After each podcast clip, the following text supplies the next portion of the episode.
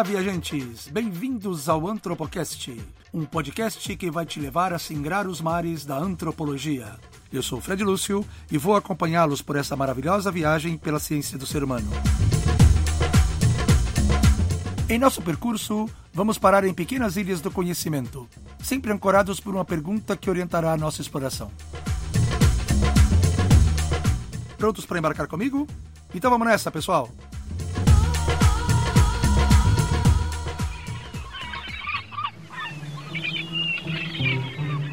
Parada 4 Antropologias antes da antropologia.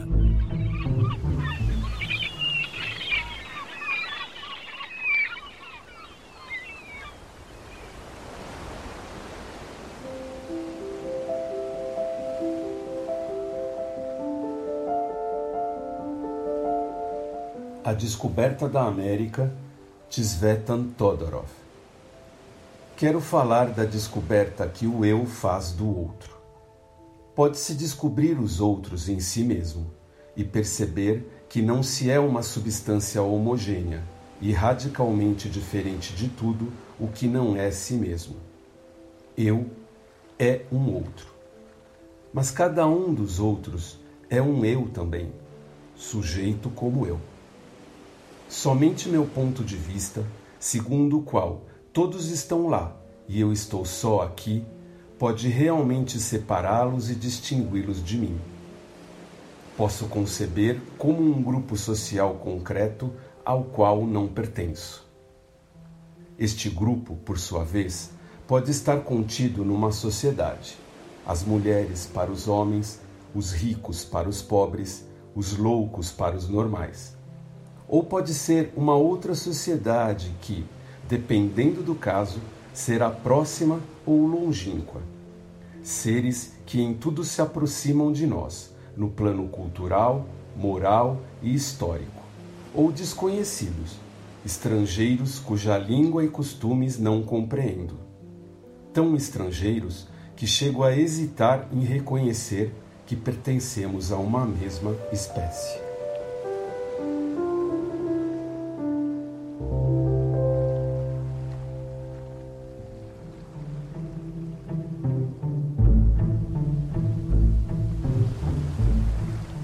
Pessoal.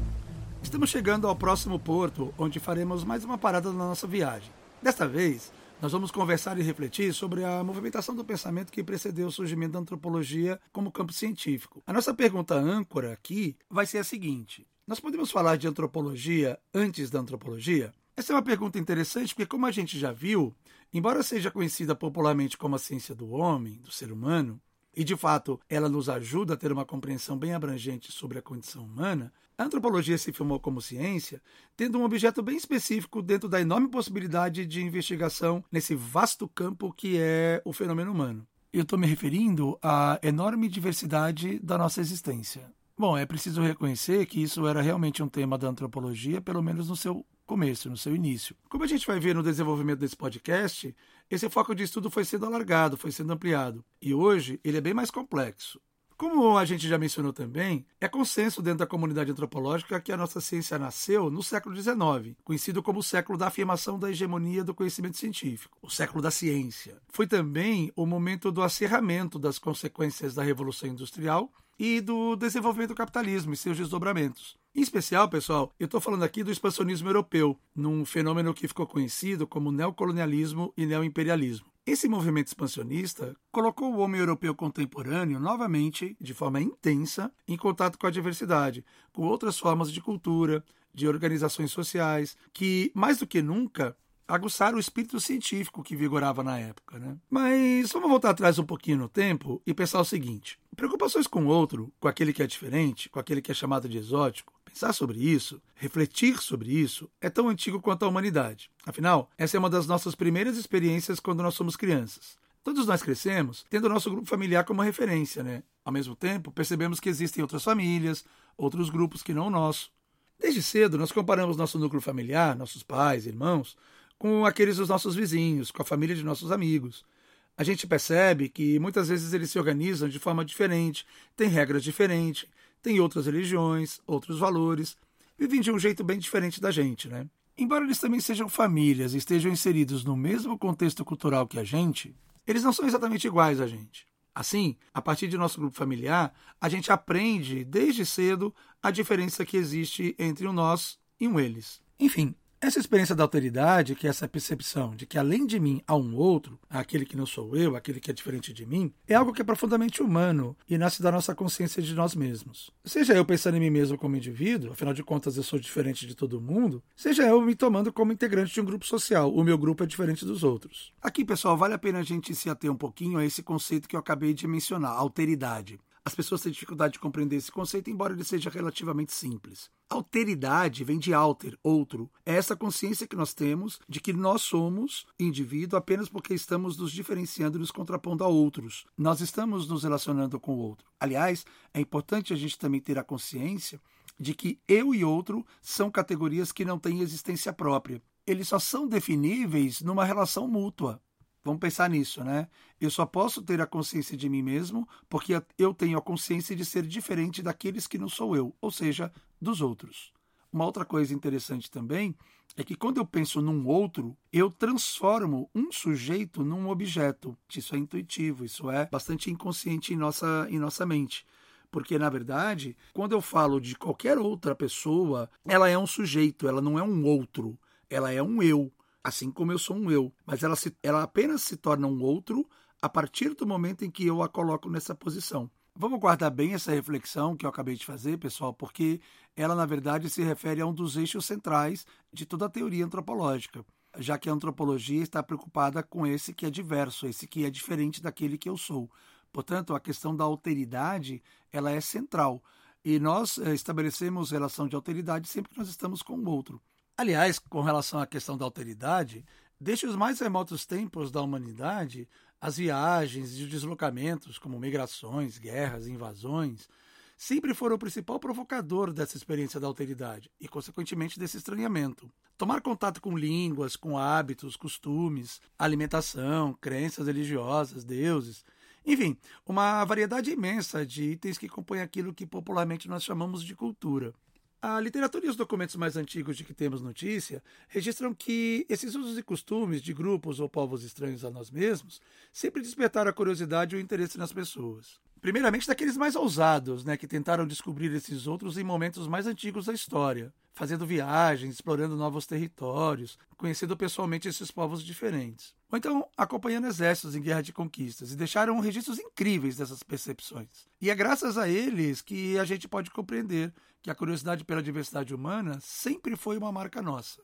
Para a gente entender isso um pouco melhor e de forma mais densa, eu vou fazer aqui uma digressão histórica e uma reflexão importantes. Segundo a gente sabe pelas pesquisas de arqueologia e da paleontologia, a espécie humana surgiu há cerca de 2 milhões de anos no continente africano. O epicentro da origem do homem, a gente sabe, é a África. A gente sabe disso porque esses são os registros fósseis mais antigos de que se tem notícia. A gente pode dizer isso de outra forma, afirmando que nunca foram encontrados quaisquer vestígios sobre a origem do homem, os primeiros hominídeos, que remontem a um momento tão antigo em outros lugares do planeta. Ou seja, a África, de fato, tem os fósseis mais antigos. Portanto, é, a informação que a ciência guarda é que é lá que está a origem da humanidade.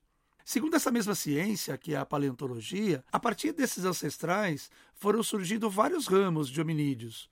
O Homo sapiens é apenas um deles, mas existiram outros, que já não existem mais, foram todos extintos e não se sabe exatamente a razão. Vamos lembrar, pessoal, que essa história muito antiga, que remonta a milhares de anos, que 50 mil anos, 100 mil anos, um milhão de anos, são histórias sobre as quais a gente tem muito pouca informação. Na verdade, a gente tem pouquíssimas peças de um gigantesco, monumental quebra-cabeças, e mesmo essas peças muitas vezes não dão muita informação para gente. Então, montar esse quebra-cabeça é extremamente difícil. Continuando o nosso raciocínio. Segundo a paleontologia, o surgimento dessas várias espécies de hominídeos teria sido um longo processo que teria ocorrido entre 450 mil e 100 mil anos. Vejam que esses números não são pouca coisa, é muito tempo. E como é que isso se deu? O que os achados arqueológicos nos permitem saber até o momento é que, a partir dos primeiros ancestrais do ser humano, começou uma longa diáspora desses hominídeos que foram se dividindo em grupos e muito lentamente e aos poucos ocupando o planeta, num processo que durou, como a gente viu aí há pouco, centenas de milhares de anos. Nessa diáspora incrível, o longo processo de transformação a que foram submetidos acabou por gerar espécies de hominídeos diferentes, o que é algo bastante comum segundo as leis naturais que são investigadas pela biologia alterações genéticas, interferência do meio ambiente, mutações dos genes, que é uma característica bastante importante e que foram construindo aí a, a, imensa variedade de tipos físicos que a gente conhece até hoje. Aliás, eu queria só pontuar que a gente vai voltar a problematizar esse aspecto quando nós formos discutir a questão da raça e do racismo. Guardem esse assunto.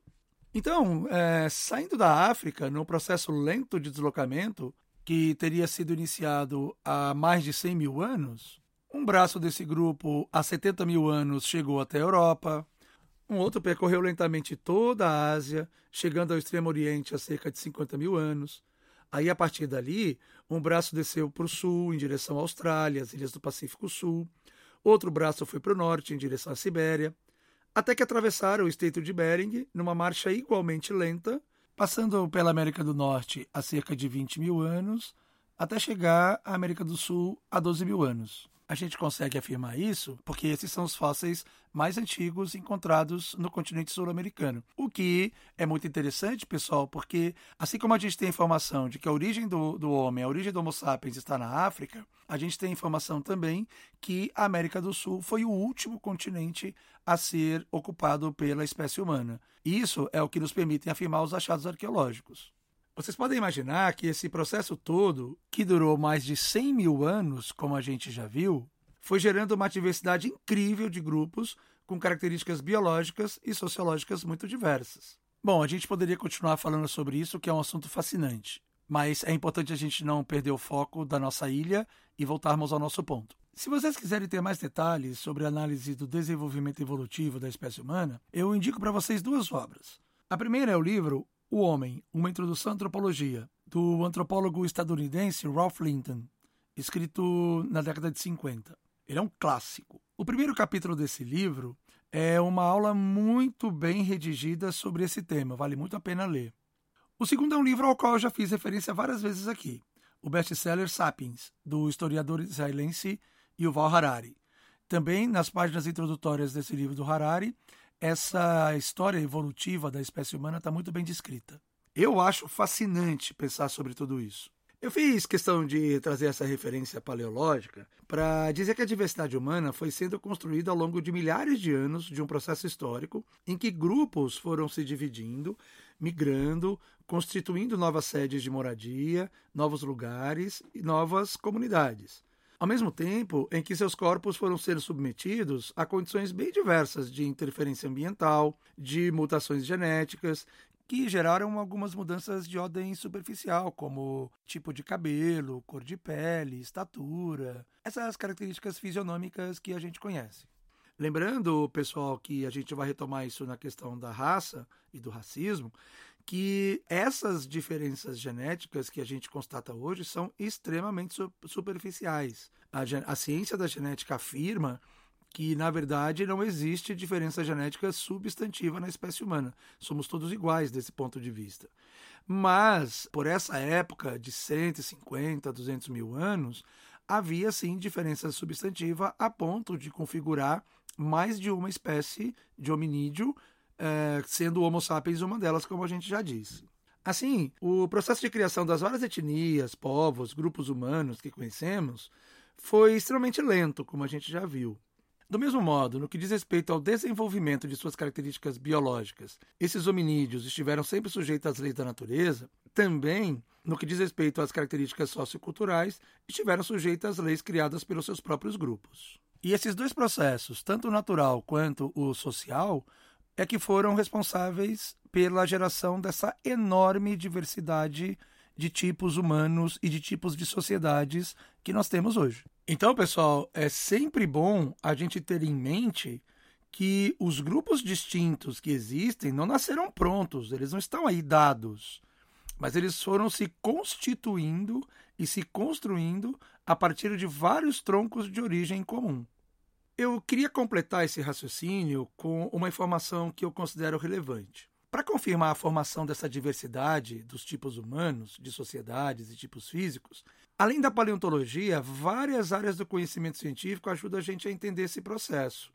A ciência da linguística, por exemplo, nos ajuda a traçar um mapeamento das várias línguas do mundo, reunindo-as em famílias, ramos, troncos, que muitas vezes remontam a eras muito antigas.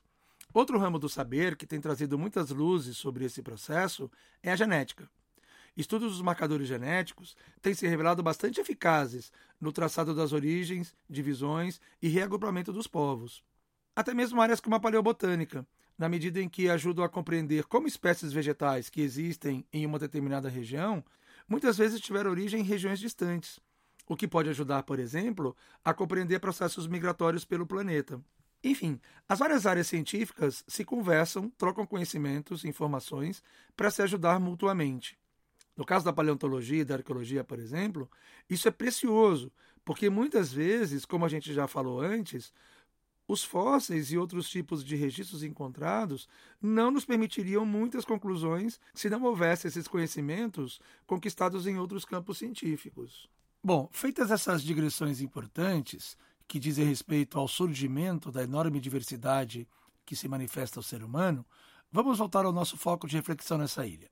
Vamos lá. Do ponto de vista das ciências humanas, as análises sobre grupos, sociedades e culturas são feitas com mais precisão a partir de um período bem mais próximo do que o comentado agora há pouco. Estamos falando do período de 5 mil anos para cá, que é o período que se estima ter sido inventada a escrita e, portanto, período a partir do qual nós temos registrados escritos das várias dimensões da realidade vivida experimentada por esses povos.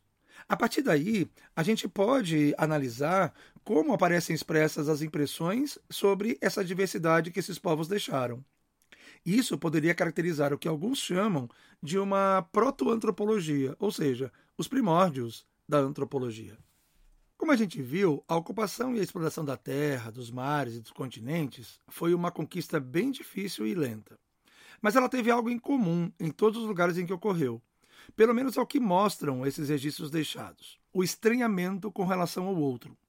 Junto com esse estranhamento veio uma série de preconceitos, incompreensões. É interessante que, em muitos relatos documentados, inclusive, até mesmo houve a suspeita se de fato esses estranhos eram seres humanos ou não. Esse fenômeno é conhecido como etnocentrismo, que, resumidamente, é quando se toma uma forma de enxergar o mundo e fazer as coisas como sendo correta e as demais ganham o adjetivo de estranhas, bizarras, esquisitas. A gente vai investigar isso um pouco melhor mais para frente, numa outra parada, na ilha do etnocentrismo. A gente pode chamar de uma proto-antropologia porque a antropologia, no sentido científico preciso do termo, só veio a surgir no século XIX. Embora aquilo que veio a se constituir como seu foco central, seu objeto de estudo por excelência, que é a experiência da alteridade, sobre a qual a gente veio falando, já seja uma experiência tão antiga quanto a própria humanidade.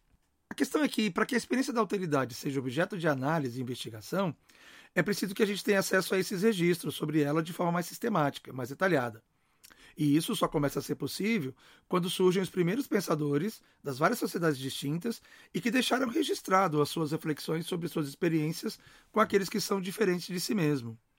Embora a escrita já tenha sido inventada há 5 mil anos, é, os primeiros registros escritos não têm absolutamente nada a ver com impressões, com literatura, com ensaios, com pensamentos. Na verdade, esses primeiros registros eram registros de gestão do Estado, registros contábeis principalmente. Só muito tempo depois é que histórias, contos, relatos passaram a fazer parte do cardápio de registros escritos e viraram aquilo que a gente chamou de literatura né, registros literários. Então, os documentos mais antigos que a gente tem sobre esse tema, sobre a questão da experiência da diversidade, da alteridade, remontam à Grécia Antiga, no seu período clássico. Aí na Grécia, tanto poetas como historiadores deixaram escritos enfatizando, por exemplo, a necessidade de viajar para se conhecer pessoalmente fatos, acontecimentos, comprovar aquilo que se está falando. E é isso mesmo. Eles já anteviam uma das principais ferramentas metodológicas da antropologia contemporânea, que é o trabalho de campo. Um nome entre os mais famosos que deixaram esses registros de forma um pouquinho mais sistemática e que vocês vão encontrar em qualquer manual de introdução à história e à antropologia é o historiador Heródoto, que viveu na Grécia Antiga no século V a.C. Mas é, não é porque eles estavam lá, viam com seus próprios olhos, praticamente documentavam muitos deles, que deixavam de ter uma veia literária fantástica e bem subjetiva naquilo que eles escreviam e contavam. Isso acontecia nos registros do Império Romano, nos escritos míticos da Bíblia, tomando aí a tradição hebraica, né, por exemplo. E muitos desses escritos, como a gente sabe, eram de caráter filosófico, ou seja, pensavam livremente a respeito dos sentidos, dos significados, dos porquês dessa diversidade, por exemplo, como pensavam sobre outros temas também. Nesse momento, são ainda mais raros os escritos orientais, os que temos, referentes ao Oriente, China, o território que hoje é o Japão, são datados a partir do século V a.C., período posterior, por exemplo, aos escritos de Homero, que datam do século VIII a.C. Dando um salto e avançando no tempo, um dos relatos de viajantes mais expressivos e famosos que a gente conhece é o de Marco Polo, o viajante italiano que empreendeu várias viagens pelo Extremo Oriente no século XIII, 1200 e poucos, né, para a gente lembrar aí. Há também registros da cultura islâmica do século XIV. E o que falar, pessoal, sobre os relatos dos viajantes europeus que vinham para o Brasil e para a América a partir do século XVI e nos deixaram impressionantes obras literárias de caráter profundamente antropológico, e que até hoje são usadas como referência para a gente conhecer, por exemplo, a vida dos povos indígenas que moravam no Brasil, na época da conquista do Brasil pelos portugueses e até mesmo nos séculos posteriores. O mesmo acontecia para a América Espanhola, para a África, para a Ásia. Pensem vocês aí nos europeus e nos povos todos que já eram é, povos de grafia, que tinham escrita e que faziam essas viagens e tomavam contato com estranhamento a partir dessas culturas. Enfim, nós poderíamos fazer aqui um inventário gigantesco de culturas e povos antigos que deixaram esses registros sobre o outro exótico, sobre o diferente. Mas, embora tudo isso já contivesse a semente de uma reflexão sobre esse estranhamento, sobre esse princípio da alteridade, por que, isso ainda não era uma antropologia? Justamente porque faltava aquilo que seria a grande contribuição do século XVIII para o mundo contemporâneo. Uma reflexão sistematizada, orientada por um método que procurasse ser isenta de juízos e opiniões subjetivas. Ou seja, faltava cientificidade. E um dos aspectos que conferiu essa cientificidade para as análises etnológicas, antropológicas, era a perspectiva comparativa entre as culturas. E os primeiros escritos comparativos, de maneira mais abrangente, com uma certa pretensão universal sobre a condição humana, não numa abordagem metafísica, teológica, mas numa abordagem mais empírica, comparando as culturas, comparando as sociedades diferentes, surgiram justamente nessa perspectiva do cientificismo iluminista.